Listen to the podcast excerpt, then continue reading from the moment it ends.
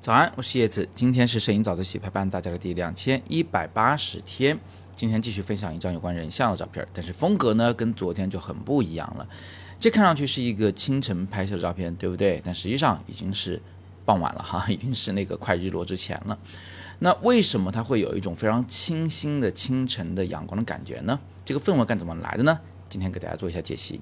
那首先我们看到这张照片啊，它还是一个逆光的照片。这是比较显而易见的，你看光线都已经射透了他的衣服了，所以呢，他整个人物的脸上有一点点的轮廓光，当然那不是阳光直射造成的哈，那是天空的光的反光造成的轮廓光。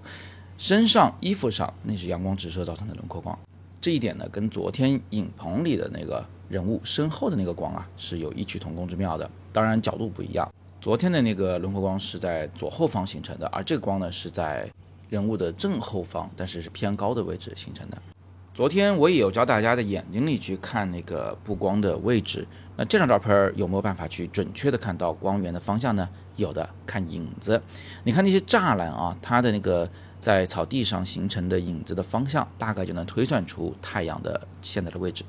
那这张照片除了特逆光以外呢，其实还有第二个原因能有很强烈的氛围感，就是我使用了一个很大的光圈在拍这张照片，用的是 f 一点八。是一个定焦头，这支定焦头其实最大光圈是 f 一点二的，我没用啊，因为这个用太大光圈的话，可能画质会有些下降，所以我用了一点八。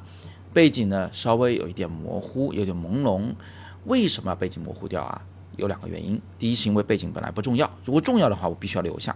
第二呢，是因为背景它是重复的竖线条，那些栏杆啊，作为重复事物其实是很醒目的，我把它们模糊掉一点呢，反而就能得到一个。呃，主体更突出的效果。那么第三个原因，这张照片有氛围感，是因为我使用了一片柔光镜。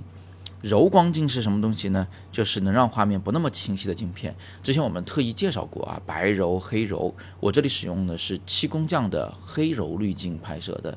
那黑柔滤镜拍照片有个很有意思的特性啊，就除了它不太清楚以外呢。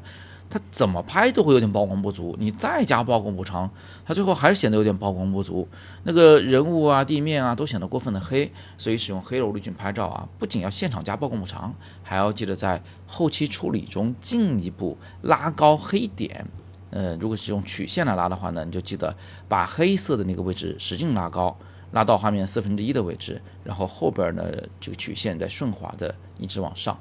然后呢，记得要把高光往下拉一点，让最亮的地方不要曝光过度，啊，最后得到的这个直方图呢是这个样子的。同学们可以看到，就是左侧四分之一是没有像素点的，也就是说这个画面中没有深灰色和黑色，对比度大量的下降了，画面就柔和了。而因为白色的地方还是挺亮的，所以这个画面呢对比度下降以后也不会显得很闷，不会显得真的很灰啊，它是有白没有黑的这么一个场景。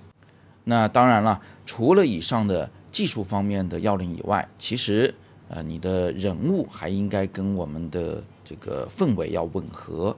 人物穿的是比较轻质的纱质的衣服、裙子，对吧？他的肩膀上那条带子呢是飞出来的，再加上他的动作，仰头享受阳光，也是比较舒缓的一个动作，所以方方面面都符合同一种氛围，这张照片的氛围感才能凸显出来。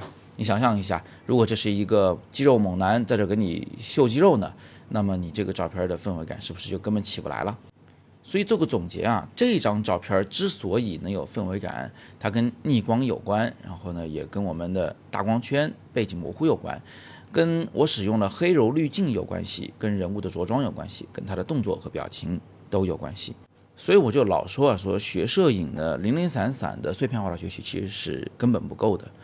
那只有全面系统的学习摄影，构建一个完整的知识体系，你才可以把所有的知识都用在同一张照片里面，使得它更协调，使它呃更有氛围感，更浪漫。那顺带一提，这张照片就其他地方都还挺好的，就是缺一点点缀物。我在右下角是披上了一簇小花花，是吧？看上去非常自然吧？不是我的功劳，是 Photoshop Beta 版里的一个新功能 AI 的。创程式填充，这功能真的是非常好用，但是用起来就是有点小技巧啊。那我也马上就会录好这个课了，就是教大家如何去使用创程式填充功能。课程会放在我的摄影大课《自由摄影师 Plus》的数码后期三部曲一章中有关 Photoshop 的那一大节里。如果还没有跟我系统全面的学过摄影课的，可以点击底部阅读原文去了解我们最系统全面的摄影大课。